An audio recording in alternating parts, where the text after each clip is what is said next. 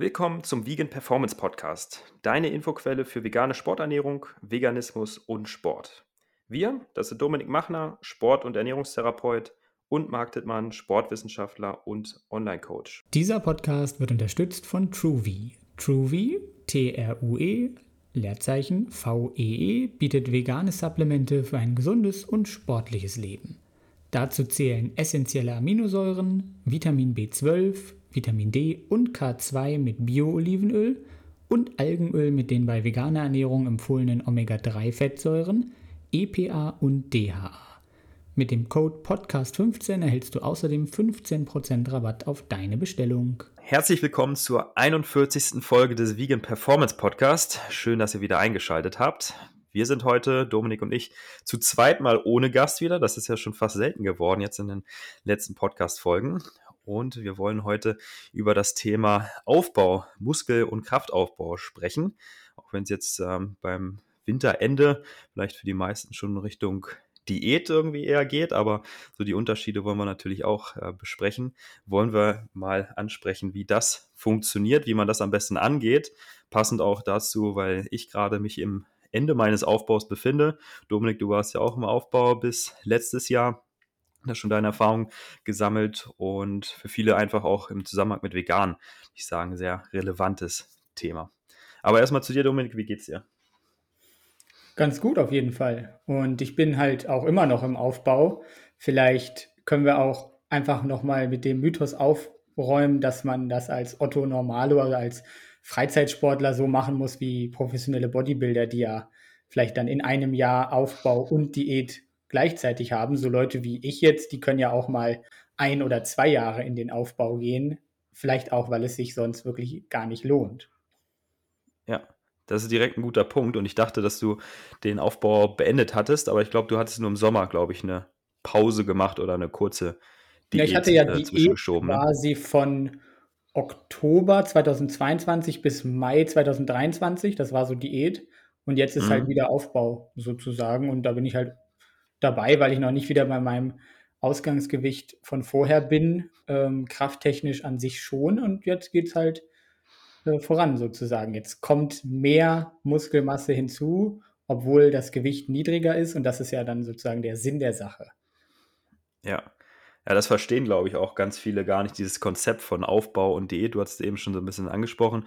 Viele assoziieren damit, glaube ich, wie du es auch gesagt hast, dieses ja, Bodybuilding, richtig Dirty Bulk, wie man es gerne in der, in der Szene sagt, dass man so richtig gottlos viel isst und dann mega zunehmend richtig dick wird und dann wieder Phasen hat, wo man sich runterhungert. Also das wäre so die Extremform quasi. Aber letztlich liegt dieses Prinzip dem ja zugrunde, dass man Phasen hat, ne, wo man mehr isst, wo man zunimmt, wo man gut Kraft und Muskeln aufbaut und auch ein bisschen Fettaufbau in Kauf nimmt durchaus und dann wechseln Phasen, wo man diätet. Ne? Das ist so das Konzept dahinter.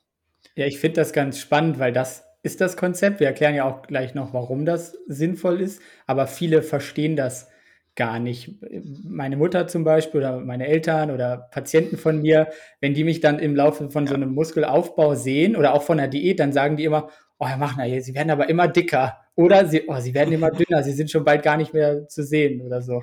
Und Durchsichtig. Dann, genau. Wie Markus Röhl sagen würde. Durchsichtig. Genau, so ungefähr. Also ähm, viele verstehen einfach nicht, dass das gewollt sein kann, zuzunehmen und auch gewollt sein kann, abzunehmen und dass das einfach zum Prozess quasi dazugehört. Es wäre ja sehr schön, wenn wir äh, meinetwegen mit einem niedrigen Körperfettanteil starten könnten, auch mit relativ wenig Muskelmasse und dann kommen wir einfach äh, ins, ins, Training rein, essen genug, essen genug Proteine und so und dann werden wir quasi immer muskulöser, aber ohne Körperfett zuzunehmen. Das heißt, wir werden einfach ja. nur noch breiter bei demselben Körperfettanteil so stellen sich das ja viele vor und so funktioniert es ja leider nicht. Ja. Ja, ich glaube, das ist auch äh, für viele so ein Problem oder eine Illusion. Die kommen rein mit dem Ziel. Ich habe es jetzt auch eben gerade so ein 1 zu 1 Coaching-Call mit jemandem Neuem und der hat eben auch dieses klassische Ziel gehabt. Ich möchte Muskeln aufbauen, ich möchte Kraft aufbauen und ich möchte Fett verlieren. Und dann denken die Leute, ah, ich mache einfach ein bisschen Training, mache ein bisschen Ernährung und dann beides gleichzeitig und wundern sich dann vielleicht, warum das nicht so gut funktioniert. In dem Fall war es auch so, dass er jetzt in den letzten Monaten schon richtig gut abgenommen hat, auch knapp 10 Kilo innerhalb von einem halben Jahr, was echt viel ist, weil er keinen besonders hohen Körperfettanteil hatte.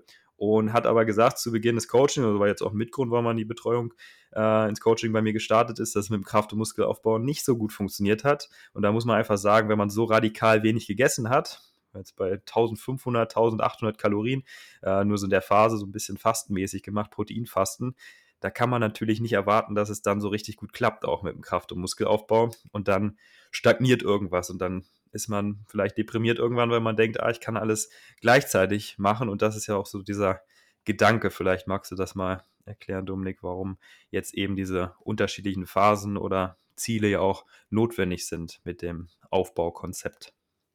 Ja, wenn wir eben Muskulatur aufbauen, dann brauchen wir ja mehr Energie quasi. Das heißt, wir brauchen eigentlich einen sogenannten Energieüberschuss, damit der Körper diese Energie dann nutzen kann, um Gewebe aufzubauen, weil Gewebe ist immer sehr energieverbrauchend. Und wenn wir den Körper schon überreden, mit einem adäquaten Trainingsreiz da Gewebe aufzubauen, dann nützt das nichts, wenn wir ihm keine Baumaterialien zur Verfügung stellen. Das ist die, ähm, das sind die Proteine zum Beispiel.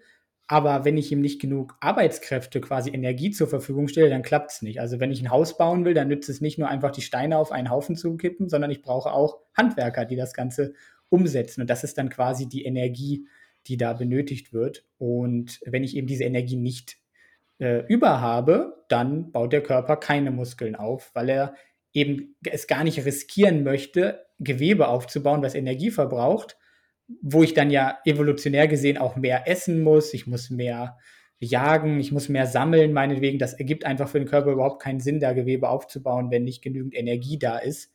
Und mhm. deswegen brauchen wir mehr Energie. Und diese Energie wird dann natürlich nicht nur für den Muskelaufbau verwendet, das wäre toll, äh, sondern sie wird eben auch genutzt, um etwas Körperfett aufzubauen. Und dieses Körperfett, was wir dann aufbauen mit den Muskeln, das wollen wir dann natürlich in vielen Fällen nicht dauerhaft haben. Und dann müssen wir eben in eine Diät gehen und müssen versuchen, die Muskeln zu behalten und das Körperfett zu verlieren. Da haben wir ja auch schon eine Folge zu gemacht, wie das am besten funktioniert. Ähm, und so haben wir einfach immer diesen Aufbau und Abbau als wechselnden Zyklus. Dieses Optimum mit, ja, ich baue jetzt Muskeln auf und gleichzeitig Fett ab, das geht ja auch, aber es geht eben nicht dauerhaft und deswegen brauchen wir diese Phasen. Das ist einfach äh, ein Fakt, da kommen wir auch nicht drum herum. Ja, sehr schöne Metapher übrigens nochmal mit dem Hausbauen. Das äh, bringe ich auch ganz gerne mal mit dem Muskelaufbau, weil die Leute gar nicht verstehen, okay, was macht die Energiezufuhr, was macht jetzt die Proteinzufuhr und die Leute denken oft, okay, ich esse einfach ein bisschen mehr Eiweiß und dann klappt das mit Muskelaufbau oder ich esse einfach wenig und dann klappt es auch mit dem Abnehmen. Und das ist ja beides nicht ganz richtig. Also mit dem Abnehmen, ja, das klappt vielleicht noch besser, aber einfach da ein bisschen mehr Proteine ähm, zu sich nehmen, irgendwie einen Shake trinken, wenn man sonst zu wenig isst, das reicht in der Regel meist auch nicht auf. So ein bisschen vielleicht schafft man es da, Muskeln aufzubauen, wenn man vorher zu wenig Proteine zu sich genommen hat, aber dann auch nur am Anfang. Das heißt, wir brauchen auch wirklich diese Energie zuvor und das ist auch so mein Eindruck, meine eigenen Erfahrungen, als auch im Coaching, dass Leute einfach denken, okay, die Proteine, das ist so alles für Muskelaufbau und Energiezufuhr ja relativ egal, aber das ist ein großer Trugschluss. Wegen Energiezufuhr so super wichtig, damit es auch klappt mit dem, mit dem Muskelaufbau. Ne? Genau, also nur, nur mehr Proteine mit Training wird es wahrscheinlich nicht äh, bringen. Oder es ist vielleicht bei Anfängern durchaus möglich, aber es ist bei weitem eben nicht optimal. Und wir wollen ja das, wenn wir uns schon quälen im Fitnessstudio da, dann wollen wir auch wirklich das meiste rausholen. So sehen das zumindest viele. Und das ist ja. dann letztlich auch so ein Fehler, den viele machen. Da greifen wir vielleicht ein bisschen vor. Über die häufigsten Fehler sprechen wir vielleicht noch, aber wir ähm, greifen ein bisschen vor, wenn wir sagen, dass Leute wirklich Angst haben vor diesem Zunehmen und sich deswegen wirklich limitieren in der Energiezufuhr und dadurch letztlich stagnieren und gar keinen Fortschritt machen. Und ja. das ist dann ja auch nicht der Sinn der Sache. Das ist absolut der Punkt, das erlebe ich auch immer wieder. Hat, glaube ich, jeder mal selber auch die Erfahrung gemacht, wer schon länger an dem Sport dabei ist, wer Kraft und Muskeln aufbauen möchte, aber auch nicht zu viel Körperfett haben will. Weil dieses Sollbild entspricht ja meistens dem. Wir wollen mehr Muskeln, wir wollen weniger Körperfett und wir wollen immer alles gleichzeitig, so schnell wie möglich. Wir sind ungeduldig und dann ist man meistens nicht bereit, ein Ziel irgendwie das äh, vor das andere zu stellen oder erstmal hinten anzustellen. Und ähm, dann machen wir genau den Fehler, den du, den du eben beschrieben hast. Wir machen vielleicht mal phasenweise zwei, drei Wochen dieses, ah, ich versuche jetzt mal mehr zu essen. Dann beobachte ich, dass ich so ein bisschen Körperfett vielleicht zugenommen habe oder ich fühle mich einfach ein bisschen kräftiger, weil man weiß auch, wenn Leute mehr gegessen haben, dann fühlen sie sich rein subjektiv von ihrem Spiegelbild, gibt es auch Studien zu, äh, schon direkt dicker oder übergewichtiger, obwohl das. Ist so eine Form von Body Dysmorphia eigentlich. Ja, definitiv. Und genau diese Body Dysmorphia oder dieses gestörte Selbstbild führt dann dazu, dass wir eine Woche später wieder sagen, okay, jetzt esse ich wieder viel weniger. Und dann sagt man, oh, jetzt irgendwie im Training merke ich jetzt schon wieder keine Fortschritte und man merkt immer noch keine, weil das Energie, äh, der Energieüberschuss war noch zu kurz. Wenn man das nur zwei Wochen macht, dann kann man auch nicht so erwarten, dass es direkt messbare Ergebnisse gibt. Und dann fällt man immer wieder von dem einen zum anderen und am Ende klappt beides nicht. Ne? Und das ist ja richtig blöd, wenn man da Zeit investiert und dann weder bei dem einen noch bei dem anderen Ergebnisse sieht. Und dann fehlt ja auch diese Motivation, wenn diese Anfangserfolge ausbleiben, die ja so, so wichtig sind für die Selbstwirksamkeit, dass man auch dran bleibt und das dann langfristig als Gewohnheit aufbaut. Und das ist dann, wie wir es auch schon gesagt hatten, der Grund, warum wir da wirklich mehrere Wochen, eher Monate oder sogar bis zu Jahre, wie du es auch schon gesagt hattest, machen sollten, wenn wir da wirklich deutliche Ergebnisse sehen wollen. Ne? Was würdest du denn sagen, ähm, anhand deiner Erfahrung, aber auch anhand der Studien, die es da gibt, wenn ich jetzt so ein 16-jähriger Typ bin, meinetwegen, der gerade mit Krafttraining anfängt, wie lange brauche ich denn, um wirklich schon mal muskulös auszusehen? Kriege ich das in einem halben Jahr hin? Kriege ich das in einem Jahr hin? Boah, das ist eine sehr gute Frage und ich finde diese Ausgangslage, die ist immer sehr, sehr entscheidend dabei. Ich sehe auch im Fitnessstudio, ich bin ja auch in zwei Discounter-Gyms, Fit-In und Cleverfit, wo viele junge Leute trainieren und da fangen manche an und da denke ich so, boah, wie kann man denn schon so ein Niveau haben, wenn man noch so jung ist? Und andererseits erkennt man sich auch in äh, anderen wieder, die so waren, wie, wie man selber damals war. Und manche haben da ein unheimliches Potenzial. Vor allem die ersten Monate weiß man ja auch aus Studien, dass man vor allem im ersten Jahr eigentlich schon so 80 Prozent seiner gesamten Muskelmasse oder in den ersten zwei Jahren vielleicht aufbauen kann. Ich habe es jetzt nicht genau äh, im Kopf, aber ungefähr so, dass man schon am Anfang wirklich den Großteil seiner Muskelmasse aufbauen kann.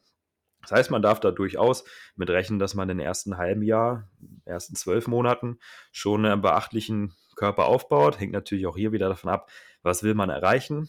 Ich weiß ja auch inzwischen, dass die Leute ein immer extremeres Körperbild anstreben. Er hat jetzt letztens auch hier die Doku aus dem ähm, äh, aus dem ARD, glaube ich, war es, äh, Muskel, muskulös oder so hieß die, äh, gesehen. Und da ging es auch genau darum, dass jetzt viele von den TikTokern, hier Urs Kaliczynski, der äh, deutsche Mr. Mr. O, Platz 3 gemacht bei Classic Physik, oder auch Markus Rühl, Heiko Kalbach, die haben ja da wirklich die Szene auch sehr geprägt und dieses Bild von einem sehr, sehr muskulösen Mann, glaube ich, wieder viel in das Bild der, äh, in, in, die Köpfe der jungen Leute so reingetrieben. Und das ist halt die Frage, wo möchte man hinkommen? Möchte man nur so einen athletischen Körper haben? Das schafft man dann wirklich innerhalb kürzester Zeit. Aber dieses extrem muskulöse, das äh, ist für viele, muss man sagen, von vornherein überhaupt nicht machbar. Zumindest nicht ohne äh, da nachzuhelfen mit äh, Steroiden und Co. Ähm, aber man kann, finde ich schon, auch in den ersten Monaten äh, beachtliche Fortschritte erzielen. Das sieht man ja auch durchaus im Studio bei vielen, die neu mit dabei sind. Da ist man als Erfahrener immer ziemlich neidisch, was dann kurzer Zeit möglich ist. Wir müssen aber auch sagen, dass sagen. es für viele natürlich doch auch aufwendiger ist, wenn sie sich dann zum Beispiel vorstellen, wie irgendwelche Schauspieler aussehen, meinetwegen Chris Evans äh, hier als ähm, Captain America oder äh, Chris Hemsworth als Thor. Das ähm, ist natürlich dann, wenn du keine Hilfsmittel nehmen möchtest, keine Steroide nehmen möchtest, an sich schon wirklich mit vielen Aufbauphasen, aber auch wieder vielen äh, Diäten verbunden. Das geht also eigentlich nicht so, wie es Men's Health mäßig vielleicht auch oft erzählt wird, in zwölf Wochen zum Beachbody oder ja. äh, halbes Jahr macht das Trainingsworkout. Also für viele ist das wirklich ein jahrzehntelanger Prozess oder zumindest Jahre und es kann auch Jahrzehnte äh, dauern. Deswegen ist es ja auch Bodybuilding. Also ich, ich habe so eine Skulptur und da haue ich dann immer wieder was weg und dann kommt wieder was dazu und dann haue ich wieder was weg und dann forme ich das so mit der Zeit und deswegen ähm, ja, ist das einfach, glaube ich, oft eine unrealistische Vorstellung, äh, weswegen ja. man dann auch oft ungeduldig wird. Ja, Ja, doch, die Seite gibt es durchaus auch. Und wenn man dann auch diesen sehr definierten oder rippten Körper so ähm, in der Vorstellung hat, da muss man auch sagen, dass da dann meistens dann schon eine Diät erforderlich ist oder dass vielleicht das gar kein Level ist, was man jetzt äh, dauerhaft halten könnte. Ähm, da ist jetzt wieder die Frage, okay, was wünscht man sich so individuell? Aber wenn man da wirklich so einen klassischen Man's Health Körper oder so einen Schauspielerkörper, wie du sie ja beschrieben hast, in der Vorstellung hast, also da muss man schon sagen, dass es äh, für die meisten dann schon jahrelange Arbeit. Wobei auch hier wieder große, große Unterschiede. Ne? Es ist so ein Zac Efron oder hier wie dieser äh, Tor-Schauspieler, äh, von dem der Körper, was man da haben möchte. Da liegen ja auch Muskelmasse dann mäßig große Unterschiede dazwischen und Körperfett hat ja auch jeder so irgendwie seine eigene Vorstellung. Aber äh, dass das enorm viel Arbeit ist und wirklich ein 24-Stunden-Job, äh, sieben Tage die Woche ist, das sehen viele überhaupt nicht. Also Männer sehen das, glaube ich, mit der Zeit, aber so, äh, die da drin sind, aber gesellschaftlich wird das, finde ich, überhaupt nicht richtig wertgeschätzt oder gesehen oder auch verstanden, warum und äh, in welcher Form das notwendig ist, zu so einer äh, Figur hinzukommen und äh, wie viel Veränderung äh, da nötig ist, wie viel Bereitschaft man da reinstecken muss. Also viele müssen dafür wirklich äh, nicht ein bisschen trainieren und ein bisschen anders essen, sondern sie müssen eigentlich ein komplett anderer Mensch werden, komplett anderen Lebensstil führen, damit das überhaupt in irgendeiner Form realistisch wird. Und da merke ich doch durchaus bei vielen, dass sie nicht dazu bereit sind, das zu tun. Dann bleibt das eben doch eher ein frommer Wunsch, als wirklich äh, in die Umsetzung zu kommen. Ja, da ist natürlich auch die Frage so charakterliche, was ist da möglich? Wir wissen ja auch von, ähm, vom Übergewicht, dass es da genetische Variationen gibt, die es schwieriger machen für manche, ähm, da wirklich äh, ja, konsistent auch dran zu bleiben und äh, da nicht irgendwie aufzugeben oder schwach zu werden. Ich könnte mir vorstellen, dass es andersrum genauso ist, dass es für manche Leute einfach schwieriger ist, so eine Konstante aufzubauen, um genug zu essen, permanent äh, genug zum Training zu gehen.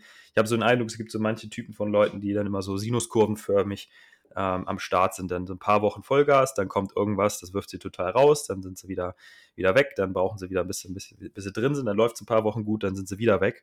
Dass das so die hm. Mehrheit ist, neben den Leuten, die es vielleicht gar nicht schaffen, den Einstieg zu finden. Und da ist natürlich auch die Frage, ähm, ist das flächendeckend für die meisten überhaupt möglich oder muss man dann auch so talentiert sein, dass man überhaupt diese Charakterzüge auf, ähm, aufweist oder was kann man davon überhaupt erwerben? Also ich würde behaupten, das ist meine eigene Erfahrung, das ist natürlich biased, dass man da viel erwerben kann auch, aber die Zugangsvoraussetzungen sind natürlich enorm unterschiedlich von Individuum zu Individuum. Wie würdest du denn jetzt sagen, sollte jemand starten? Sag ich mal, wir haben jetzt jemanden, der möchte was machen, der möchte jetzt trainieren, hat vielleicht auch schon angefangen, hat ein bisschen was gehört. Ähm, was wäre jetzt so dein erster Tipp? Wie starten wir das Ganze? Wie bestimme ich zum Beispiel meinen Energiebedarf? Wo fange ich an? Mhm. Das ist ein guter Punkt und das ist auch das, was ich heute eben in meinem Call wieder gemacht habe, äh, mit jemandem, der eben gestartet ist, genau dieses Ziel hat, Aufbauphase, äh, Kalorienbedarf bestimmen. Und ich bin Fan davon, das mit einem Online-Rechner zu machen. Das machen nicht alle so. Ich meine, du machst es ja auch noch äh, genauer teilweise, wo man dann die einzelnen Aktivitäten noch äh, wirklich ähm, zusammenrechnet. Aber ich nehme den Online-Trainer-Lizenz-Rechner äh, an der Stelle so viel verraten und ähm, der bietet meiner Erfahrung nach eine gute Erfahrung für den Start. Der ist leicht bedienbar, da gibt man dann seine Größe, Geschlecht, Körpergewicht, Aktivitätsniveau bei der Arbeit und auch seine Freizeitaktivitäten ein, sein Ziel, äh, Proteinzufuhr und dann kriegt man wirklich einen schönen Startwert ausgespuckt, mit dem man erstmal arbeiten kann. Sagen wir, sagen wir jetzt mal 3000 Kalorien zum Beispiel. Und wenn man dann sieht, ah, okay, ich habe jetzt meine Ernährung mal getrackt, das wäre natürlich die Voraussetzung oder geht damit einher, dass man seine Ernährung mal dokumentiert in irgendeiner Form, damit man überhaupt erstmal sieht, okay, wie viel kommt denn rein, so rein subjektiv als auch von den harten Zahlen her. Könnte es natürlich auch ohne Tracking machen, aber erfahrungsgemäß ist das immer ein bisschen schwieriger. Deswegen zumindest für wenige Wochen oder mal ein paar Tage am Stück ist meine minimale Empfehlung, mal seine Ernährung wirklich zu dokumentieren über MyFitnessPal oder eine andere Tracking-App, damit man einfach weiß, okay, da lande ich von der Energiezufuhr und von der Proteinzufuhr. Eigentlich so die beiden Sachen das Wichtigste. Kohlenhydrate, Fette ist da gar nicht so wichtig für den Start. Und dann weiß man erstmal, okay, wo lande ich? Dann berechnet man das und sieht dann, okay, wie weit weicht das voneinander ab? Und wenn das voneinander abweicht, dann versuche ich da hinzukommen zu dem Ziel, befolgt das für zwei, drei Wochen und dann sollte ich eigentlich schon erste Veränderungen beobachten. Training, rein optisch auf der Waage und dann weiß ich, so ungefähr wird wahrscheinlich mein Kalorien- oder Energiebedarf in diesem Bereich liegen und damit kann man meiner Erfahrung nach schon mal sehr gut arbeiten. Also du hast auch dann die Erfahrung gemacht, dass Leute, die zum Beispiel sagen, sie können gar nicht zunehmen, sie können gar nicht äh, mehr essen oder sie essen schon so viel, dass die vielleicht auch ihre Energiezufuhr ein wenig unterschätzen. Genauso wie es Leute, die dann sagen, sie können gar nicht weniger essen, vielleicht auch hin und wieder ähm, ja auch falsch einschätzen. Ist das so? Auf jeden Fall, das ist so subjektiv. Also wer sagt, er isst viel, ist dann meistens so, oh, lang geschlafen, Frühstück ausgefallen, Mittag äh, ausgefallen und dann bestelle ich mir eine Pizza und einen Döner. Ja gut, dann hast du 1800 Kalorien in einer Mahlzeit und wenn du da nur noch Nachtisch isst und bei 2000 landest, dann wirkt das auf andere oft viel. Hört man ja dann auf, auch oft so, ja, der kann so viel essen, der nimmt ja überhaupt nicht zu. Ähm, ja doch, der kann auch schon zunehmen, der isst dann vielleicht mal in einer Mahlzeit viel, aber er lässt dann vielleicht ein, zwei Mahlzeiten aus weil er unorganisiert ist oder ähnliches. Und dann ist es in Summe halt doch nicht so viel. Und man weiß auch, dass solche Leute, denen man nachsagt, dass sie sehr, sehr viel essen können, dass die auch einfach ein bisschen aktiver sind meistens als andere. Vielleicht dann auch ein bisschen größer, ein bisschen schwerer. Das betreibt den Energiebedarf natürlich auch wahnsinnig in die Höhe. Und dann sieht man meistens, dass die Leute doch nicht so viel essen. Also ich habe niemanden bisher im Coaching gehabt, die mehr als 3000 Kalorien von sich aus gegessen haben, was nicht so viel ist für einen Erwachsenen Mann, der schon sehr sportlich aktiv ist. Und in den allermeisten Fällen sind Leute, die sagen, ich will einen Aufbau machen, wollen zunehmen, dass die bei 300, 400 bis zu 1500 Kalorien unter dem landen, was wir dann tatsächlich berechnen. Und klar haben die dann vielleicht schon das Gefühl, das ist relativ viel. Das sagen denen dann andere aus der Familie, dass es äh, viel wäre. Aber tatsächlich ist es dann noch nicht so viel, wenn wir andere Zahlen kennen, von mir oder aus dem Profi-Leistungssport, äh, wo dann 8.000, 9.000 Kalorien im Radsport gegessen werden. Die lachen natürlich über 3000 Kalorien, sagen, das esse ich zum Nachtisch. genau. Also die unterschätzen sich, äh, äh, unterschätzen sozusagen die Energiezufuhr ähm, oder, oder überschätzen sie besser gesagt. Ja. Genau, das wird gern mal übergeschätzt, äh, überschätzt, genauso wie du es auch schon gesagt hast. Andersrum wird es auch gern mal unterschätzt. Die sagen dann, oh, ich esse ja so wenig.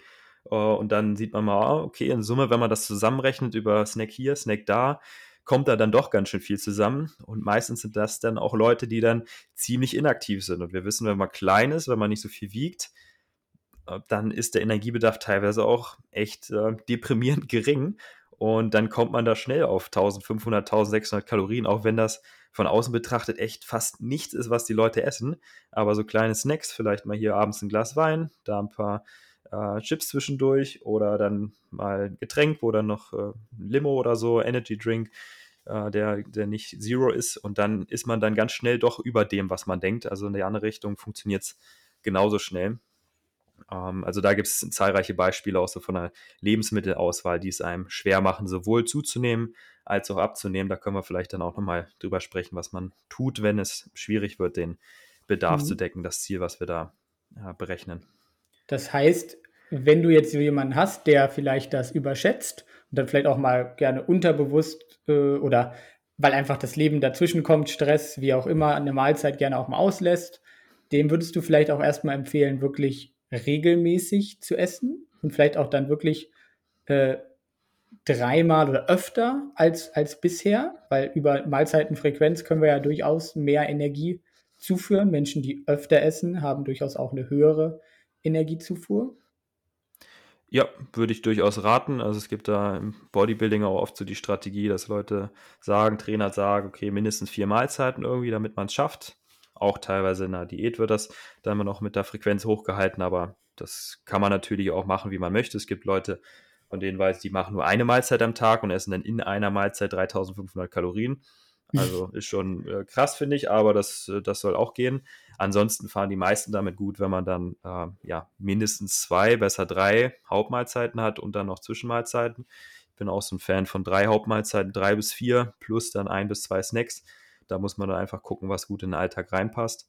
Jetzt auch den äh, Fall, den ich eben beschrieben hatte, der hat auch so ein intermittierendes Fasten quasi eher gemacht. Morgens nur ein Shake, abends nur ein Shake und mittags dann eine größere Mahlzeit. Und dann ist logisch, dass man da natürlich nicht so viel Energie reinkommt. Und hat er selber gesagt, okay, ich sollte wahrscheinlich dann abends dann auch nochmal zu einer richtigen Mahlzeit wechseln statt dem Shake, damit man da mehr zu sich nimmt. Und so ist das dann natürlich schon auch, mhm. dass Frequenz eine Rolle spielt, ja. Wenn wir jetzt auch zum Beispiel bei den 3000 oder meinetwegen dreieinhalbtausend Kalorien bleiben und wir teilen das durch drei, dann sind wir ja bei über 1000 Kalorien pro Mahlzeit. Und es gibt ja durchaus, genauso wie es bei den übergewichtigen Menschen gibt, die eben äh, tendenziell nicht so schnell satt werden, gibt es bei den Hardgängern, mhm. in Anführungsstrichen, Leute, die doch eher ein schneller äh, bekommendes Sättigungsgefühl haben. Und da dann zum Beispiel über 1000 Kalorien in einer Mahlzeit aufzunehmen, ist möglich. Wir werden auch noch über Strategien sprechen. Aber wenn wir das dann ja zum Beispiel auch vegan machen, mit so Whole Food Plant-Based, mit ähm, Ballaststoffe des Todes und äh, Vollkorn, Quinoa und dann noch Hülsenfrüchte und Salat und so. Salat, da muss ich halt ein, eine Riesenmenge an, an Essen quasi aufnehmen, nur um überhaupt vielleicht mal auf 600, 700 Kalorien zu kommen. Da sind ja. 1000, 1100, 1200 Kalorien völlig utopisch. Und wenn ja. ich aber vielleicht trotzdem so essen möchte, dann ist das vielleicht immer noch nicht optimal, aber dann kann man eben trotzdem vielleicht sagen, okay, dann ist aber das vielleicht viermal am Tag. Dann hast du viermal 700 Kalorien oder fünfmal 700, ja. dann bist du auch bei dreieinhalbtausend. Ja, ja. Ja, und da ist ja auch dann wieder jetzt das mit dem viel relativ, ne? Manche Leute, und das ist so ein Vegan-Problem, kann man sagen, ist dann sehr Whole Food-lastig bei vielen, weil sie dann auch den Anspruch meistens haben, sehr, sehr gesund zu essen. Und das beißt sich dann eben oft mit dem Ziel, dann auch in den Kalorienüberschuss reinzukommen. Und dann wird es für viele ab einem bestimmten Punkt eben nicht mehr möglich, nur über Whole Foods also den Energiebedarf zu decken. Das gilt für mich auch. Also 4000 Kalorien ist sehr schwer, nur über komplette Whole Foods zu decken. Von den Makros wäre das tatsächlich sogar möglich, von dem Protein wird es immer leichter. Aber wenn ich einfach so viel kauen muss dabei, so viel Ballaststoffe mit dabei sind und auch so ein hohes Nahrungsvolumen, dann wird es super schwer. Wie du es angesprochen hast, so eine Bowl, 1000 Kalorien Bowl, da muss schon ordentlich was drin sein, muss man dann auch mit Nüssen, Samen und Kernen richtig viel arbeiten und die Hälfte davon landet dann eh in der Toilette und gar nicht, kommt gar nicht an im Blut, wenn man da so viel Körner und so isst. Das heißt, äh, die Verwertbarkeit spielt ja auch irgendwann eine Rolle. Wenn man dann noch äh, eben sehr energiearme, weniger energiedichte Lebensmittel zu sich nimmt, dann wird es richtig, richtig schwierig. Deswegen dürfen es dann auch mal weniger energiedichte Lebensmittel sein. Ne? Das ist vielleicht auch schon mal so ein bisschen vorweggegriffen, aber äh, das darf dann oder muss dann an der Stelle auch teilweise äh, bevorzugt werden, wenn man seinen Energiebedarf leichter decken möchte, wenn man so mit großer Sättigung zu kämpfen hat. Und da kenne ich auch Beispiele, die wirklich von Leuten, die, die wirklich wenig essen können und sagen, sie sind so doll davon gesättigt. Und dann wird es teilweise echt schwierig, das, äh, den Bedarf zu decken. Da hatte ich auch schon Fälle, Leuten, die haben es nicht geschafft, über 2000 Kalorien zu kommen. Da sagen Le Leute, andere, die, die weinen, wenn sie das hören, sagen, wie, und du schaffst es nicht, über 2000 Kalorien zu kommen. Ich, ja. ich würde mich freuen, wenn ich mal unter, zwei, äh, unter 3000 bleiben kann, ohne dass ich äh, Hungerkrämpfe kriege. Ja, deswegen auch no judging. Wir sind halt alle unterschiedlich ja. und jeder hat vielleicht unterschiedliche Herausforderungen. Und mhm. was für den einen sehr leicht ist, ist für den anderen sehr schwer und umgekehrt. Also es gibt ja Leute, die können dann sehr gut zunehmen, dafür können sie nicht so gut abnehmen. Und dann gibt es Leute, die können halt äh, umgekehrt das Ganze besser bzw. Ja. schlechter. Und ähm, dann, äh, dann hat man einfach auch oft Leute, die sehr äh, dünn vielleicht auch sind, sehr klein und die, die geben sich dann mit so einem 150 Gramm Becher Joghurt mit ein bisschen Obst, das reicht mir, zufrieden und ja. sagen dann zu Leuten, die mehr essen, oh, wie kannst du so viel essen? Ne? Und, und umgekehrt haben wir das dann genauso. Das mhm. ist einfach nicht zielführend, das vielleicht auch so generell. Ja. Das ist ein wichtiger Punkt und das äh, hat die auch schon im Gruppencoach, diese Problematik, wo wir dann über Energiebedarf gesprochen haben. Und dann sitzen da mehrere Leute und da die Ziele komplett gegensätzlich. Manche sagen, oh Marc, wie schaffe ich es denn über meine 1,8 endlich mal zu kommen? Und die andere, die äh, muss fast weinen, weil sie sagt, sie will, sie muss leider unter 1,8 kommen. Und das ist, wenn das so ja. komplett gegensätzlich ist, kann das super deprimierend sein. Deswegen grundsätzlich auch die Empfehlung, das ist jetzt nicht nur die Energiezufuhr, sondern auch für Körperbild immer nur mit sich selber vergleichen, wie man gestern war und nie äh, mit dem Startpunkt oder der Situation, wo sich die andere Person findet. Das macht immer unglücklich. Sollte sich eigentlich inzwischen gut rumgesprochen haben, hört man ja auch immer zu Social Media, aber man kann das eigentlich nicht oft genug betonen, wie wichtig das ist. Wenn wir jetzt über Energiedichte sprechen, dann können wir das ja so ein bisschen differenzieren oder einfacher einteilen. So Lebensmittel, die zum Beispiel unter 150 Kalorien äh, pro 100 Gramm haben oder pro 100 Milliliter, die hätten jetzt eine äh, niedrige Energiedichte. Die wären zum Beispiel äh, gut geeignet, um eher abzunehmen. Ne? Dann haben wir welche, die zum Beispiel bis 300 meinetwegen äh, Kalorien pro 100 Gramm haben. Das wäre dann so eine mittlere Energiedichte und alles über 300 Kalorien wäre dann eine hohe Energiedichte. Und das, was dann eine hohe Energiedichte hat. Das ist prinzipiell natürlich besser geeignet zum Zunehmen, weil ich einfach weniger Lebensmittelmasse essen muss, mhm. in Anführungsstrichen, um dann Energie zuzuführen. Jetzt können wir das vielleicht mal klassifizieren. Was wären so Energie, äh, also nicht so energiedichte Lebensmittel? Was hat unter 150 Kalorien? Was wäre fürs Abnehmen so, äh, fürs Zunehmen tendenziell vielleicht weniger gut geeignet, obwohl es trotzdem noch in der Ernährung vorkommen äh, soll und darf natürlich. Mhm. Du hast diese Darstellung, glaube ich, auch in deinem Buch drin, oder? Mit mhm. der Energiedichte nach, genau, nach Kalorien. ah, das ist eine super Sache.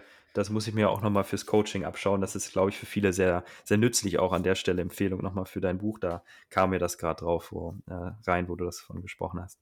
Ähm, mhm. Ja, unter, unter 150 hast du gesagt, war die Kategorie? Ja. ja.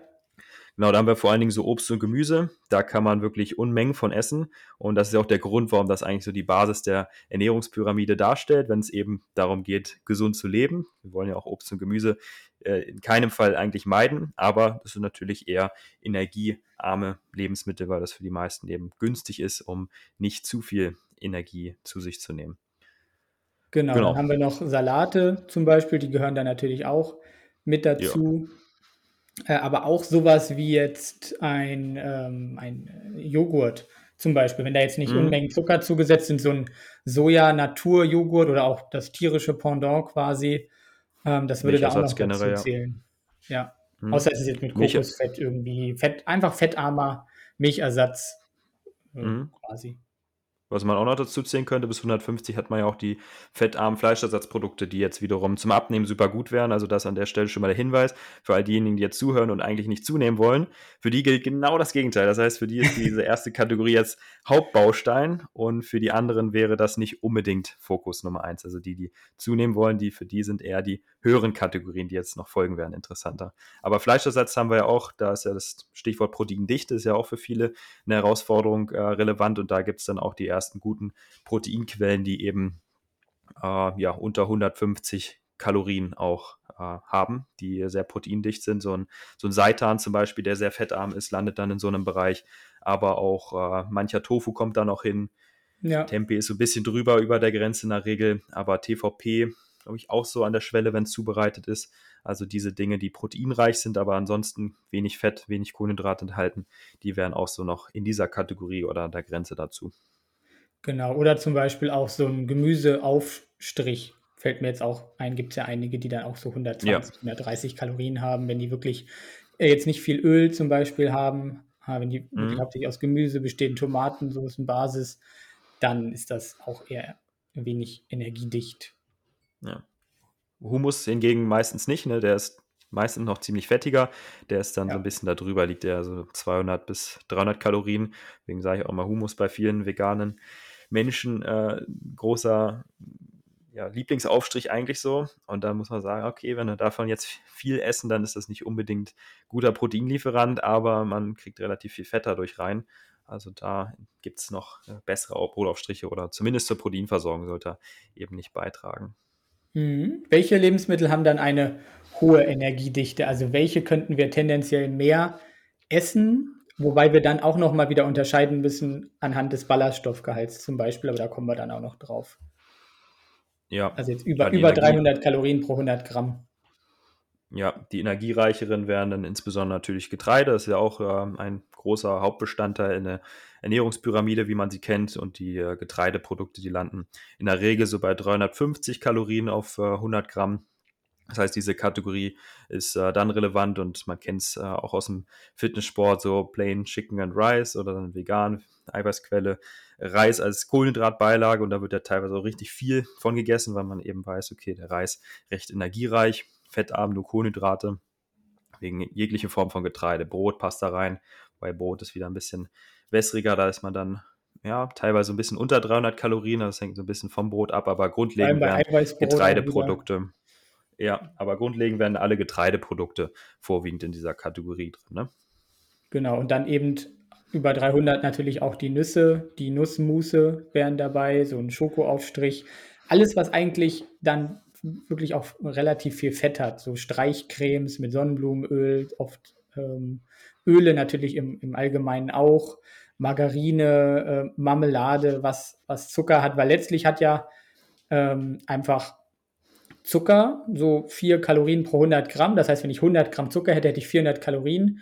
Und da das ja bei Zucker genauso ist wie bei äh, komplexeren Kohlenhydraten, ist eigentlich alles, was einen Großteil Zucker hat, äh, dann sozusagen bei äh, 100 Gramm.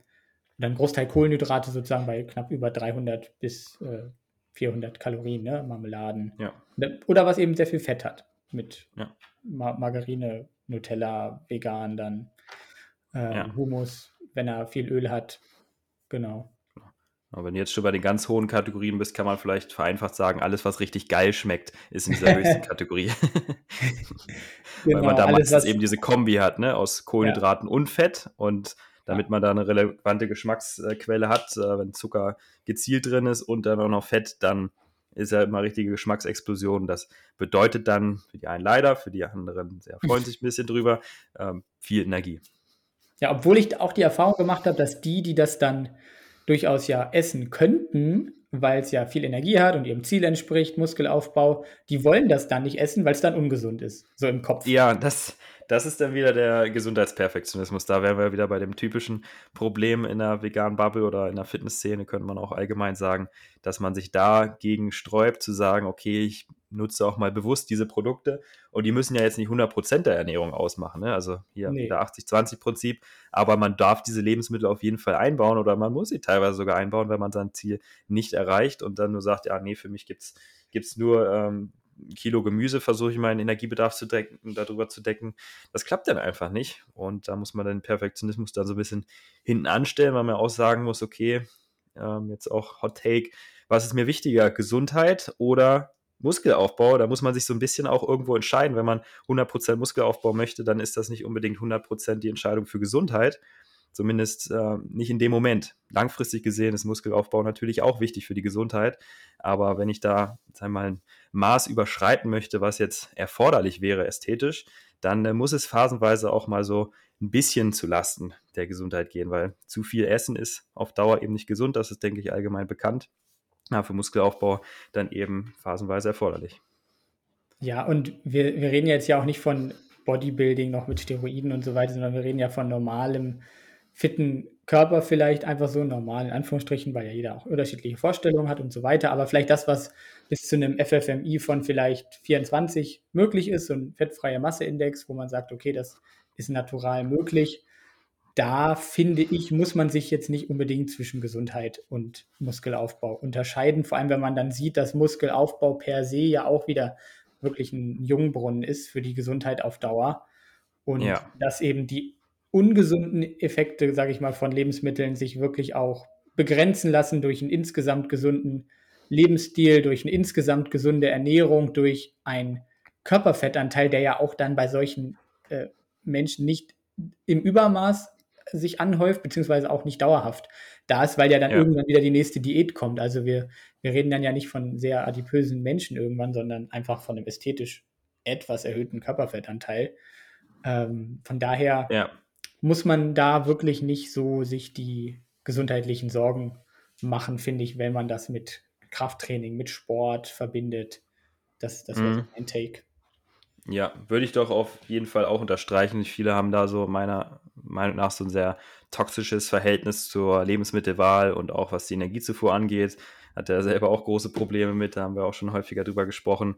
Ähm, aber man muss einem, wie du es auch gesagt hast, bewusst sein, äh, bewusst werden, wenn man viel Training macht, wenn man überwiegend gesunde Lebensmittel zu sich nimmt, dann ist man sowieso schon mal viel besser aufgestellt als die allermeisten, als über 95 Prozent. Und wenn man dann mal phasenweise was macht, was jetzt in der Einzelbetrachtung vielleicht nicht so gut wäre, also Beispiel von mir, abends dann noch um 24 Uhr wird dann noch ein Stück Schokolade gegessen oder mehrere Stücken Schokolade, wird noch, Eis, noch ein Eis gegessen, wird noch ein paar Süßigkeiten, ein paar Gummibären gegessen, vegan natürlich alles.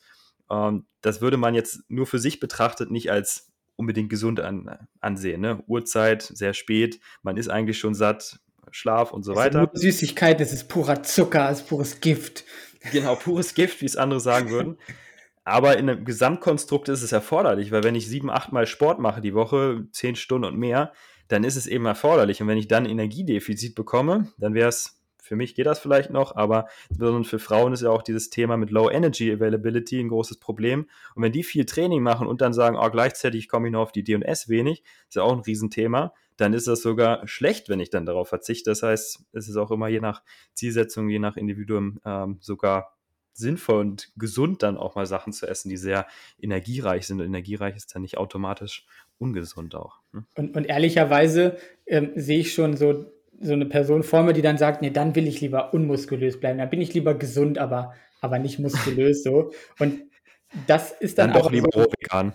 Genau, dann doch lieber rohvegan. Das ist so in meiner Erfahrung nach, weil ich wirklich mit solchen Leuten auch viel zu tun habe, dann das sind die, die dann wirklich ungesünder sind, als die, die es zum Beispiel so machen wie du, ähm, die das einfach als Tool nutzen, um dann einen, einen fitten, gesunden Lebensstil führen zu können.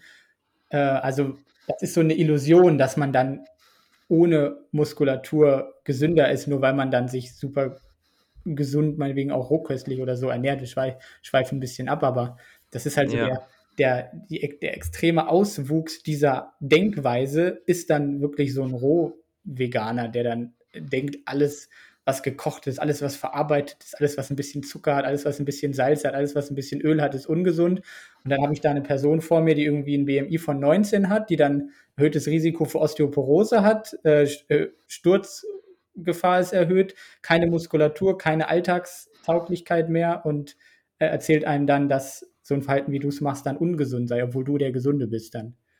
Ja, ja, das ist genau das. Also das verliert man da schnell aus dem Blick und man hat oft immer dieses Sollbild im Kopf. Ich glaube, da hat auch Social Media wie äh, bei vielen, wir wollen ja nicht zu viel dagegen haten, aber äh, arbeiten auch viel damit. Aber dieses Bild von der bunten Ball, ne, Eat the Rainbow, das wird immer so assoziiert mit gesund und alles, was davon abweicht, sieht man ja auch immer diese Dichotomie bei den Emojis, wenn man da was Gesundes und Ungesundes darstellen möchte. ja. Beim Ungesund den Burger oder bei Canva gibt es das auch so als Bild quasi, ungesund der Burger und gesund der Salat. Dieses genau. Bild ist ja irgendwie immer noch im Kopf. Gemüse und bunt, dann ist es gesund. Aber nee, nicht unbedingt. Klar ist das gesund, aber der Burger kann trotzdem nicht ungesund sein im Umkehrschluss. Ähm, das heißt, man muss sich so ein bisschen lösen von diesem Sollbild. Es muss alles bunt sein, es muss alles Gemüse sein, es muss überall Rohkost drin sein. Nur dann ist meine Ernährung okay. Fitness bedeutet Salat und Training. Das, dieses Bild, das muss man auflösen in seinem Kopf. Vielleicht kommen wir dann jetzt auch ein bisschen zu den Lebensmitteln, die man da essen kann. Äh, passt aber, was ich jetzt gleich sage, auch dann dazu, was du gerade gesagt hast. Das, was ich zum Beispiel im Moment immer mittags esse, das wäre für so Gesundheitsperfektionisten einfach der Tod. weil ich esse im Moment einfach sechs Scheiben Weißmehl-Toast von Harry oder so mit veganem Nutella. So teilweise noch mit Margarine darunter, so noch mehr Fett und äh, das, das ist quasi mein Mittagessen, aber auch weil ich es sonst gar nicht schaffe, in meinem aktuellen Arbeitsalltag was, äh, was anderes zu essen. So, das ist so schnell gemacht. Ich habe die, diese Toastscheiben, die sind fertig, dann mache ich das da drauf und dann kann ich das in ein paar Sekunden gefühlt wegessen, was natürlich für Abnehmen total scheiße wäre. Aber fürs ja. Zunehmen ist es top. Dass du so ein Brot-Veganer bist, das äh, weiß ich ja, aber ich empfehle auch immer gerne Brot. Ich äh, habe das zu Frühstück, Mittagessen, Armbrot. Meine Empfehlung für Leute schon mal ähm, aufschreiben, für alle, die die zunehmen wollen, habt immer Brot da. Also in irgendeiner Form. Trockenes Brot, frisches Brot. Weil das ist für mich so im letzten Jahr, ich mache ja auch seit über einem Jahr jetzt einen Aufbau konstant. Marc auch zum Brot-Veganer. Ich habe ihn angesteckt. Genau. Es ist, es hat seine Berechtigung. Es ist so einfach mit Brot letztlich, weil wir haben hier äh, gebündelte Kohlenhydrate. Man kann es leicht bestreichen mit irgendeinem veganen Brotaufstrich. Man kann da auch noch eine Proteinquelle drauf machen, wie Tempeh hatte ich gestern auch wieder. Brot, Hummus, ein paar Tomatenscheiben. Von mir ist auch drauf. Salat. Auch man kann auch wieder sein Salatblatt noch obligatorisch drauflegen, falls es einem dann leichter fällt und gesünder vorkommt. Aber das ist wirklich ein gutes Mittel, um schnell und einfach Energie äh, zu bekommen und auch andere relevante Nährstoffe. Brot ist ja auch nicht äh, einfach nur schlecht, sondern da sind ja auch viele Nährstoffe drin, wenn man Vollkornbrot wählt. Okay, du nimmst das Weißmehlbrot, aber kann man ja auch mal machen. Wird ja nicht deine einzige Wahl sein. Und dadurch, dass man ja mehr Energie zu sich nimmt, vergessen die Leute auch immer, nimmt man ja eh schon mehr Nährstoffe auf. Und wenn 80 Prozent der Energie bei 4000 Kalorien immer noch vollwertig sind, dann ist man viel besser aufgestellt als der Rohveganer, der 1800 Kalorien ist und davon 100 Prozent vermeintlich gesund, aber dann am Ende die Proteine, Krafttraining und sonstiges fehlen. Ja, und wo auch dann vielleicht Sachen gar nicht aufgenommen werden, weil sie dann nicht gekocht sind zum Beispiel, weil sie nicht verdaut werden wie jetzt so pure Leinsamen meinetwegen kann ich auch essen, unverarbeitet, ja, ja. werden aber nicht aufgenommen. Carotinoide, ähm, die nicht so gut bioverfügbar sind. Genau, da, da gibt es viele Dinge. Ähm, also so Food Swap mäßig war mein Learning, glaube ich, am Anfang war ich so sehr viel bei Vollkornbrot. Dann mhm. bin ich ein bisschen Übergang zu Eiweißbrot während der Diät, würde ich auch immer wieder machen. Und jetzt bin ich halt wirklich bei diesem maximal unsättigenden Weißmehlbrot, wo ich gefühlt eine halbe Packung essen könnte. Und das ist der Punkt. Ich könnte sie essen. Und ich habe auch nach zwei Stunden wieder Hunger. Das ist der Punkt. Das will ich, das will ich so haben, weil ich ja wieder noch was essen muss oder möchte, um mein Ziel zu erreichen. Ja. Ähm, jetzt bin ich eben bei diesem normalen Weißmehl-Toast oder manchmal ist auch Vollkorntoast quasi. Ähm, oh. Das wäre so ein Food Swap. Hast du noch einen anderen äh, Food Swap, so nach dem Motto, äh, not this, but that, äh, was äh, dann beim Zunehmen besser wäre? Food Swap, da muss ich sowieso gerade erstmal schmunzeln. Ich dachte, die wäre ganz gut in Englisch, aber das kenne ich noch gar nicht, den Begriff. Der Swap ist ja der Tausch und Food ist ähm, ja Essen. Also Food Swap wäre. Ähm, ja, ist schon. Meine, ich esse jetzt zum Zunehmen eine, eine Streichcreme mit relativ viel Sonnenblumenöl mit 300 Kalorien auf 100 Gramm statt einem Gemüseaufstrich. Das heißt, Son Sonnenblumenöl, ey, da gehen ja die Alarmglocken bei allen jetzt hier an. Sonnenblumenöl, Omega-6-Entzündung. Ich hoffe ja, unsere Zuhörer sind da, schon ein bisschen, äh, sind da schon ein bisschen ich hoffe, ich hoffe. Ja. Also so nach dem Motto, der, das Prinzip ist dann, ich ja, esse nicht Beispiele. etwas, ich esse nicht etwas anderes, so in dem Sinne, weil ich esse ja immer noch einen Aufstrich, aber ich esse halt etwas, was dann mehr Kalorien zum Beispiel hat auf 100 Gramm oder weniger, je nachdem, halt, ob ich zu oder ja. abnehmen möchte. Ähm, es gibt zum Beispiel auch bei den ähm, Joghurts, gibt es oder bei den Soja-Joghurts oder Pflanzenjoghurts, gibt es auch welche, die haben mehr Kalorien, es gibt welche, die haben weniger Kalorien. Und dann nehme ich halt die, die ein bisschen ja. mehr haben. Zum Beispiel. Hm. Fällt, fällt dir da ja. noch, ja, das da noch mehr Sachen ein? Ja, das Prinzip ist, glaube ich, klar. Ich versuche das auch immer wieder zu betonen. Ist ja hier wieder das Gleiche. So, für die einen ist es zum Abnehmen besser, für die anderen ist es zum Zunehmen besser. Äh, ich bringe gerne das Beispiel mit äh, Getreidekörnern auch. Wenn wir mal beim Brot bleiben, wäre zum Beispiel das Brot, was du jetzt wählst, das Beste natürlich. Und andersrum wäre dann so ein Roggen-Vollkornbrot oder so ein Pumpernickel, was ja nur aus Roggen-Vollkorn-Schrot besteht. Das sättigt extrem. Also, wer mal einen Pumpernickel gegessen hat, ja, Pumpernickel, Pumpen, naheliegend, äh, muss man essen. Äh, das sättigt extrem dolle, weil man da so viel kauen muss, dann ist das noch trocken. Dann trinkt man vielleicht noch einen Liter dazu, bis man es runterkriegt. Und wenn man das mal mit so einer Scheibe Weißmehlbrot vergleicht, da kann man natürlich dann äh, viel weniger von essen. Entsprechend macht dieser äh, macht die, der Verarbeitungsschritt der Körner einen großen Unterschied. Und äh, gleiches gilt auch für äh, so eine Getreidemahlzeit, wenn ich zum Beispiel vergleiche so ein Bulgur oder so ein Dinkel wie Reis mit Couscous. Beim Couscous muss ich weniger kauen, weil es deutlich kleiner schon ist. Und dann kann ich davon auch wieder mehr essen. Oder Vollkorngetreide, man kann ja auch so gekochte Weizenkörner essen, wird hierzulande wenig gemacht, aber in anderen Regionen der Welt isst man das durchaus ja einfach nur so gekocht. Hier wird es ja meistens in Form von Nudeln verarbeitet. Und die Nudeln, die werden zum Beispiel auch deutlich besser geeignet zum Meeressen, weil man hier weniger kauen muss. Man hat die Getreidekörner sind quasi schon gemahlen und Nudeln kann man wirklich in der Regel recht viel von essen. Aber würde man die ganzen Körner essen, könnte man nicht so viel essen, weil man viel mehr kauen muss. Das heißt, hier wäre das auch wieder äh, ein gutes Beispiel, generell Pasta zum Zunehmen, weil man das ja auch schon mit äh, einem Pesto kombinieren kann. Das heißt, da hat man dann noch eine fettige Soße irgendwie dazu. Deswegen empfehle ich Nudeln immer für Leute, die zunehmen wollen, gegenüber eher den ganzen Körnern, wenn man abnehmen möchte. Was auch noch so ein Klassiker, Kartoffeln, äh, sagt man, sind auch eher schlecht sogar zum Zunehmen, weil sie sehr, sehr sättigend sind. Da sagen die Leute, was? Kartoffeln sind viele Kohlenhydrate, so voll der Dickmacher. Genau, sind ziemlich energiearm, ziemlich wässrig. Ähm, jetzt kann man sagen, okay, isst man die Pommes. Ich hatte gestern auch abends äh, Burger mit Pommes. Das wäre wieder eine geeignete Form von Kartoffeln fürs, für den Aufbau. Aber jetzt sag ich mal nur so Pellkartoffeln oder so mit äh, Sojaquark wäre jetzt auch wieder nicht so doll zum Zunehmen, weil man davon schon wieder massig Volumen essen muss, damit man da hinkommt. Das heißt, das wären noch Beispiele.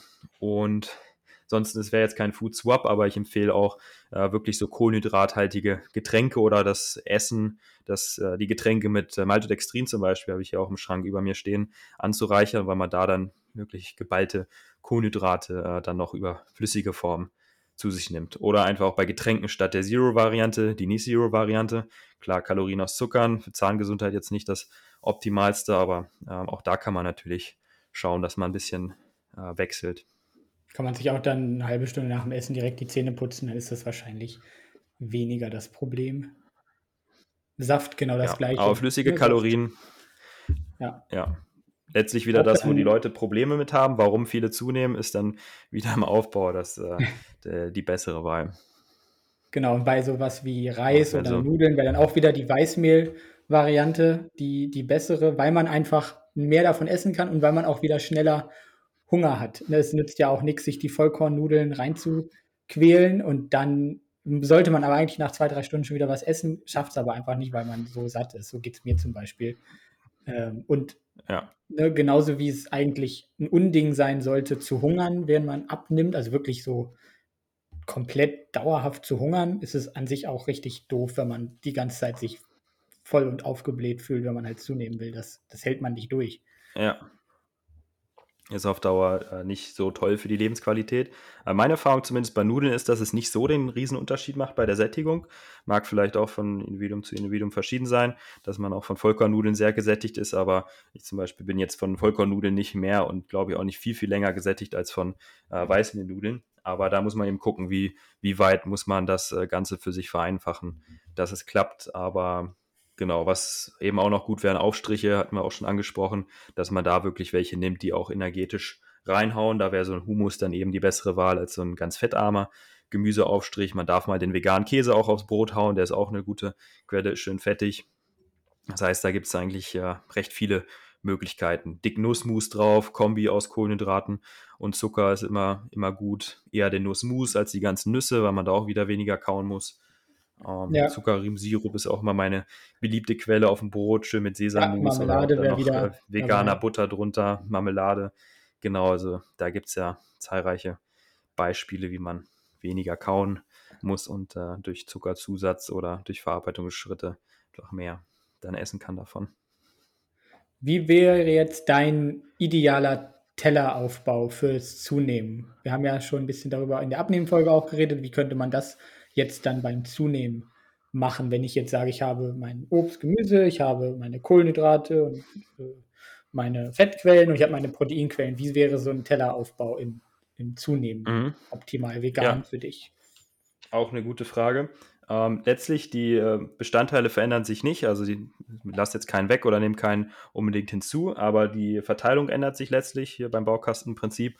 Und ich empfehle immer so den Fokus auf die Kohlenhydratquelle dabei zu legen, statt auf die Proteinquelle beim Abnehmen, dass man vorher schon weiß, okay, ich werde heute Nudeln essen oder ich werde heute die Kartoffeln essen, weil die Kartoffeln ja jetzt nicht so die allerbeste Quelle sind, aber zumindest sich überlegen, okay, welche Form von Getreidequelle sollte es geben weil man dann schon sicherstellt, okay, davon äh, mache ich dann wirklich auch genug und nicht nur irgendwelche Reste oder plan den Rest drumherum, weil wenn ich um die Proteinquelle rumplane, dann sage ich, okay, ich nehme vielleicht noch Obst und Gemüse dazu, noch ein bisschen Kohlenhydrate, ähm, aber dann vernachlässige ich das so ein bisschen. Deswegen Fokus auf die Kohlenhydratquelle, meinetwegen auch so ein bisschen individuell, auch auf eine fettige Beilage, je nachdem, was das äh, sein soll gibt ja nicht immer so gute Quellen bei Vegan, aber so die, der Fokus auf eine kohlenhydrathaltige Beilage, das ist, finde ich, immer so das Erstrebenswerteste und dann davon auch wirklich am meisten. Und dann vernachlässige ich Andererseits so ein bisschen vielleicht auch das Gemüse. Also statt 500 Gramm Gemüse als Beilage habe ich dann nur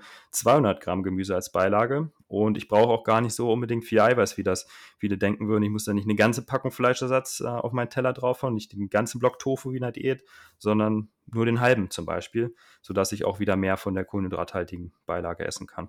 Also ein Beispieltag, wie ich es jetzt auch wieder hatte, die Tage. Ich wechsle da eigentlich relativ viel durch, aber gibt dann Pasta, so ein bisschen Gemüse drin, vielleicht ein paar Tomate, ein bisschen Zucchini, Aubergine mit drin, so kleine Stückchen und dann eben äh, noch äh, irgendein Fleischersatz, aber dann muss da eben gar nicht so viel drin sein und der Fokus liegt eben auf der Pasta.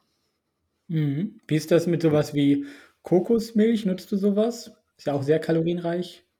Mhm, auch eine gute Quelle. Äh, mag und vertrage ich tatsächlich nicht ganz so gut, deswegen habe ich das jetzt lange schon nicht genutzt. Aber klar, damit könnte man natürlich so ein Kokos-Curry, äh, kriegt man auch gut Kalorien über die Fette rein. Also das wäre durchaus auch ein sehr, sehr guter Tipp. Ich versuche dann eher hier beim Öl ein bisschen mehr zuzulangen. Bei der Diät ist man da natürlich sparsam mit.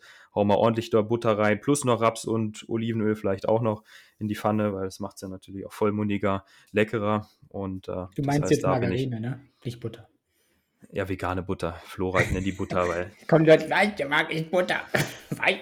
Wie, wie, die Leute sagen, ja, Milch. Ja, nee, es gibt nur echte Milch, Pflanzendrink. Nee, äh, ich meine Flora, genau, das, die, die esse ich ganz gerne. Okay. was aufs Brot oder dann auch beim Backen, Braten und so weiter. Mhm. Hast du noch, du noch Einfälle? Ich habe auch mhm. schon ein Beispiel gerade gebracht. Wie wäre es bei dir?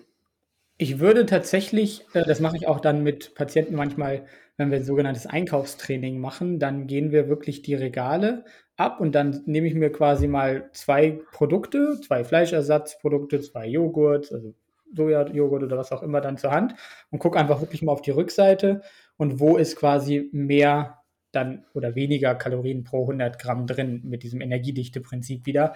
Und dann ja, gucke ich halt natürlich einerseits, ne, was schmeckt mir, besser, aber auch, was hat dann meinem Ziel entsprechend äh, die, die, die günstigere Kalorienzahl. Ne? Das, das wäre so ein mhm. Tipp, den ich da noch geben kann.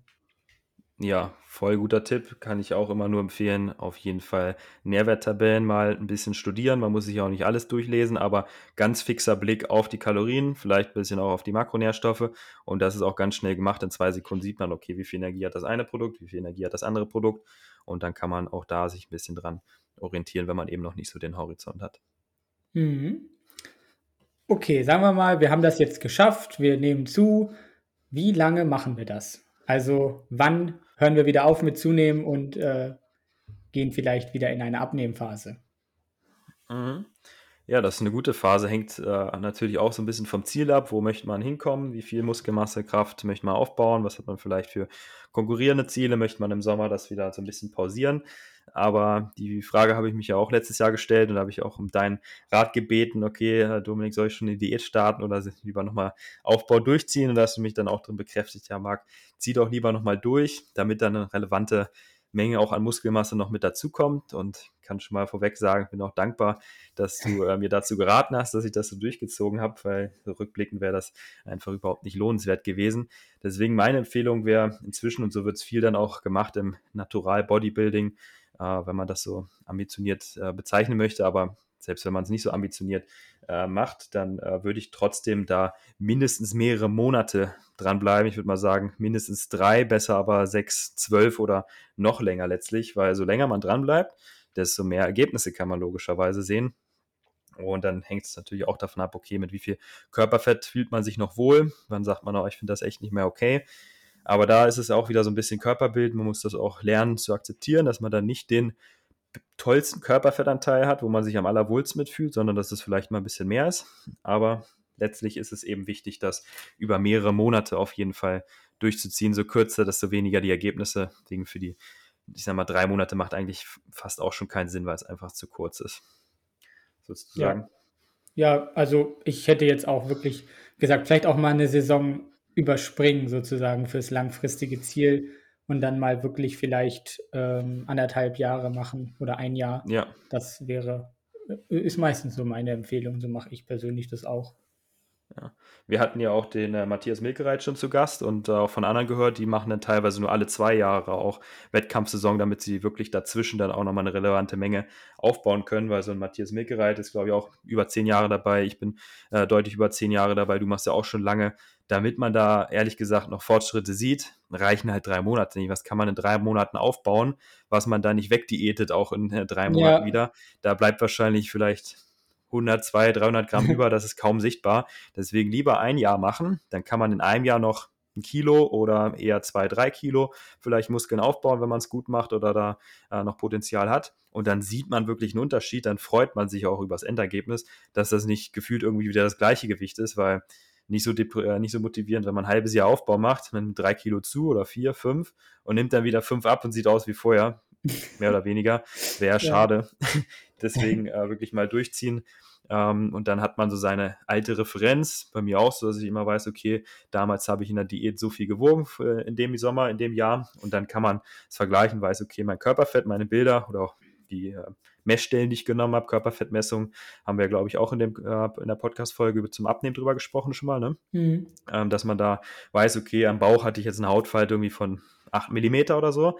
Wenn ich die dann wieder habe oder die Bilder auch übereinstimmen und ich sehe aber, okay, ich habe zwei Kilo mehr auf dem Bild, dann kann ich sagen, okay, wahrscheinlich habe ich roundabout zwei Kilo Muskelmasse dann aufgebaut und dann freut man sich, dass man da dann doch äh, Erfolg ernten kann oder sichtbare Unterschiede. Marco, was, wenn ich eine Hautfalte habe von 80 Millimetern?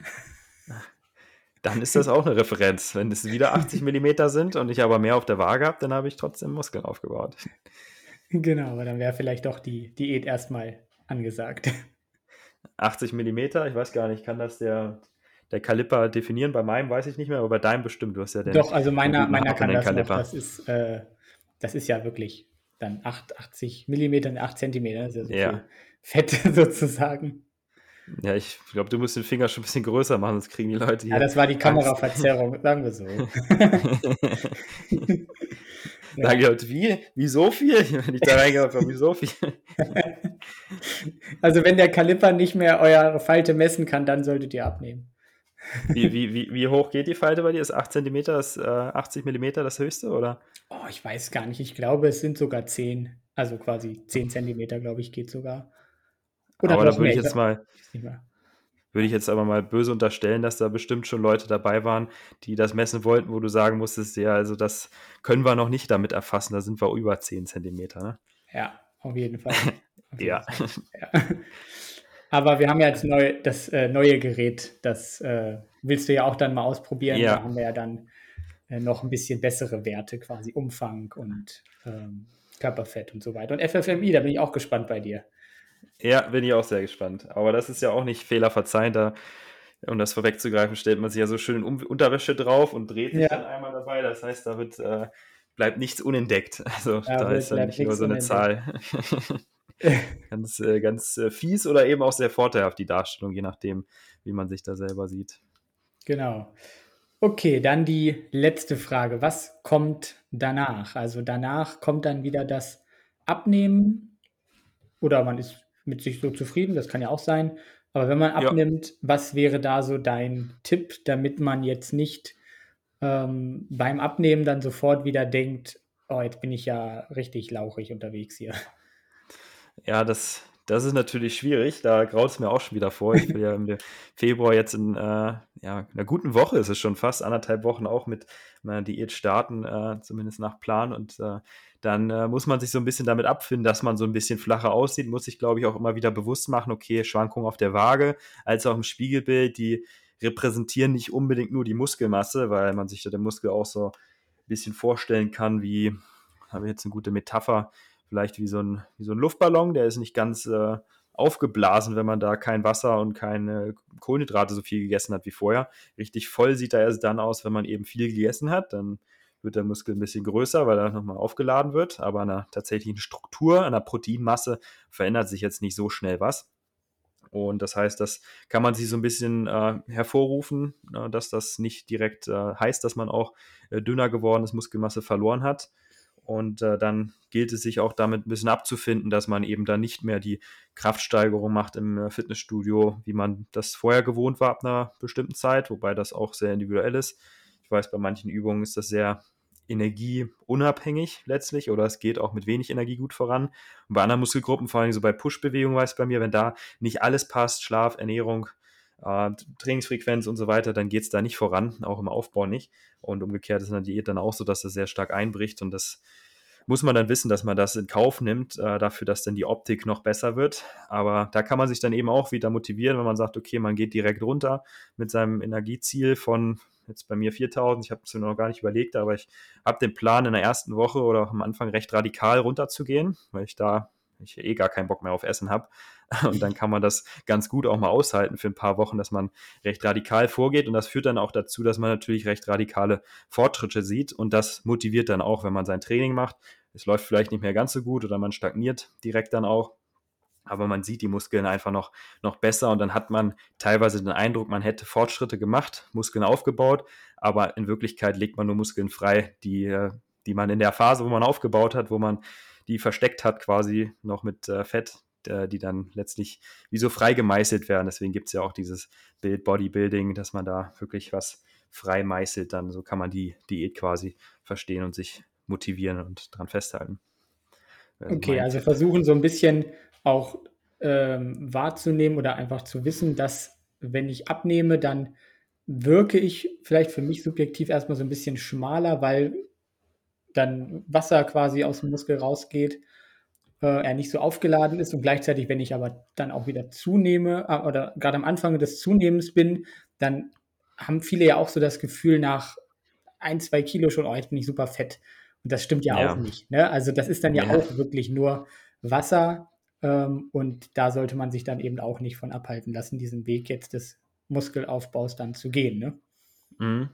Vielleicht da auch nochmal an der Stelle ein Hinweis, weil ich äh, auch äh, vor ein paar Tagen wieder mit meiner Mutter telefoniert habe und da war es wie das äh, übliche Dilemma. Da hieß es, oh, ich habe einen Tag äh, dann aufgehört, meine Kalorien zu zählen. Dann habe ich hier ein bisschen bei, beim Kuchen probiert und nächsten Tag hatte ich direkt wieder ein Kilo mehr. Äh, bitte entfernt euch von diesem Gedanken oder löst euch davon, man kann nicht eine relevante Menge Fett gewinnen oder verlieren innerhalb eines Tages. Da sind wir im Grammbereich und nicht in dem Bereich, was die Waage ablichten kann. Das sind immer nur Schwankungen im Bereich der Wasser- und Kohlenhydratzufuhr überwiegend, was man da äh, sieht auf der Waage. Und deswegen dieses toxische dieses toxische Verhältnis zur Waage bitte lösen, lieber einen Durchschnittswert bilden, sieben Tage wiegen, dann daraus einen Mittelwert bilden und dann hat man Wochenwerte, die man miteinander vergleichen kann, aber nicht dieses, oh, ich habe heute zugenommen, deswegen esse ich jetzt noch weniger morgen oder umgekehrt.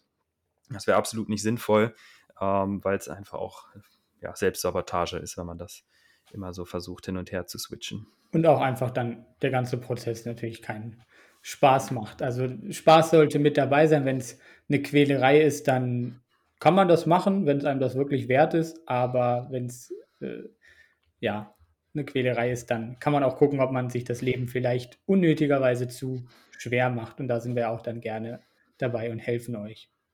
Ja, genau. Quälerei muss es nur dann werden, wenn man irgendwie auf die Bühne möchte, was ich mir auch vorgenommen habe. Dann äh, ist es irgendwann sehr unangenehm, denke ich. Ähm, aber wenn man, sag ich mal, im normalen Maße so ein paar Kilo mal Muskeln mehr aufbauen möchte, paar Kilo noch Fett runter, dass man das so ein bisschen besser sieht, aber jetzt nicht so, dass überall die Adern schon an den äh, Stellen, wo man vorher gar nicht wusste, dass man Adern hat, erkennbar werden, dann äh, klappt das auch ohne so Ansätze, wo man sich richtig geißeln muss, würde ich sagen. Gut, dann sind wir, glaube ich, damit ganz gut durch. Wenn ihr noch Fragen habt, dann äh, schreibt es irgendwie in die Kommentare, wenn ihr ein Kommentarfeld habt oder schreibt uns persönlich an. Dann gehen wir da vielleicht in der späteren Folge nochmal drauf ein oder bei Insta irgendwie in der Story. Immer Und gerne. Ansonsten ja, wünschen wir euch jetzt viel Erfolg äh, bei eurem Fitnessziel. Genau, von mir auch viel Erfolg und ich danke dir, Dominik. ciao, ciao. Dieser Podcast wurde präsentiert von TrueV, vegane Nahrungsergänzung für ein gesundes und sportliches Leben.